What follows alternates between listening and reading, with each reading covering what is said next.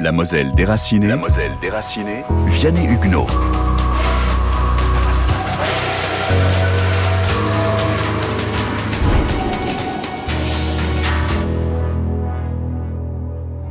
Vous savez, c'est pour certains une petite histoire, mais elle raconte la grande histoire de la France. Euh, c'est, euh, nous avons été euh, à la fois un enjeu des guerres de 70, de 14-18, de 39-45, euh, et nous avons été le théâtre de ces guerres qui se sont succédées sur euh, nos territoires, avec tout ce que cela peut représenter. Ceux qui nous ont précédés ne la racontaient plus, parce que c'était quelquefois des moments de honte, le honte de l'annexion. Euh, Ce sont des, histoires dramatiques, euh, et malheureusement, ce n'est pratiquement pas raconté dans les livres. Pas dans les livres d'histoire, constate justement le président du conseil départemental de la Moselle, Patrick Weiten. La question se pose, la Moselle est-elle victime une fois encore de sa particularité culturelle et géographique? Elle est une terre sincèrement française, mais jouant si souvent le rôle de tampon, comme si sa population avait été élue pour amortir les chocs et désigner arbitrairement Maule de la patrie, pour reprendre les termes de Charles de Gaulle, qui avait compris très tôt la singularité de ce territoire transfrontalier et de son histoire. Lorsqu'on la raconte à la Moselle, lorsqu'on la raconte aux, aux Mosellans, à ce moment-là, ça permet à nos plus anciens de s'exprimer, de raconter, de dévoiler ce qui était caché au plus profond d'eux-mêmes. On peut constater que ce sont des histoires dramatiques, épouvantables. Euh, et mon objectif, c'est de dire à la jeunesse, écoutez, rappelons-nous d'où nous venons pour éviter d'y retourner. Parce que je crois que c'est ça qui est aussi important, parce que ce qui a pu y avoir en 39-40, vous savez, aujourd'hui, on parle des réfugiés de la même façon, avec le même assentiment. Euh, on évacue, on écarte ce que l'on ne veut pas voir. Et là, on, a ce devoir de, mémoire. Nous sommes ces passeurs de l'histoire. Si nous ne la racontons pas maintenant, elle va se perdre dans les, méandres et les couloirs du temps. Et c'est la raison pour laquelle j'ai considéré qu'il était important qu'à l'échelle du département de la Moselle, on puisse raconter cette histoire de celles et ceux qui l'ont vécue.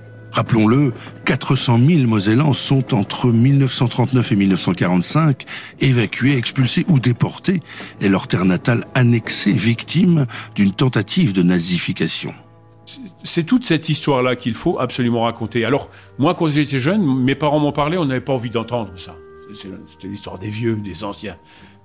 Et je me rends compte aujourd'hui qu'il faut que je fasse la même, la preuve de la même force de persuasion pour essayer de- de- d'apprendre à, à notre jeunesse. Comme de nombreux Mosellans nés après-guerre, Patrick Weiten a vécu cette histoire par procuration. Il naît en 1954 à Yutz, un des secteurs frappés par les évacuations vers les départements dits de l'intérieur, notamment la Vienne. Je peux vous dire que durant cette période que j'ai vécue, où on a été dans la Vienne, où on a, j'ai fait parler les gens, les gens se sont exprimés, ils sont venus me voir, on racontait, ben oui, moi aussi j'ai été un évacué, moi aussi, ou alors on raconte l'histoire des malgré nous. On l'a pas raconté non plus celle-là, mais des gens qui euh, sont morts non pas parce qu'ils étaient français, non pas parce qu'ils étaient allemands, c'est parce qu'ils étaient mosellans et qu'ils portaient l'uniforme qu'ils ne voulaient pas. C'est un drame épouvantable. Euh, moi j'ai un oncle qui est mort sur le front russe. Euh, et, je me suis rendu compte à ces moments-là ben, que j'étais un enfant d'après-guerre. Que je suis né neuf ans après que les canons se soient tus. Et nos parents n'en parlaient pas. Parce que c'était honteux de, parler de cela. On imagine ce qu'ils ont vécu. Là, évacué, là, un, frère, comme mon père, euh, dans les malgré nous, euh, un cousin qui a été euh, traduit devant le tribunal parce qu'il était résistant et incarcéré. là, ma mère qui allait tous les matins faire la queue devant la boulangerie ou la crèmerie pour avoir un litre de lait ou avoir un morceau de pain. Je ne mesurais pas cela. Par contre, euh, le bienfait, c'est qu'ensuite, tout le monde s'est mobilisé pour reconstruire, pour reconstruire nos territoires, euh, pour reconstruire la Moselle. Et c'est finalement une éternelle reconstruction. Le travail se poursuit aujourd'hui par la transmission des souvenirs ou par la fondation de pactes d'amitié. Celui, par exemple, qui unit les départements de la Vienne et de la Moselle à l'initiative des deux présidents Bruno Belin et Patrick Weiten. La Vienne et au-delà les 48 départements qui ont accueilli des Mosellans.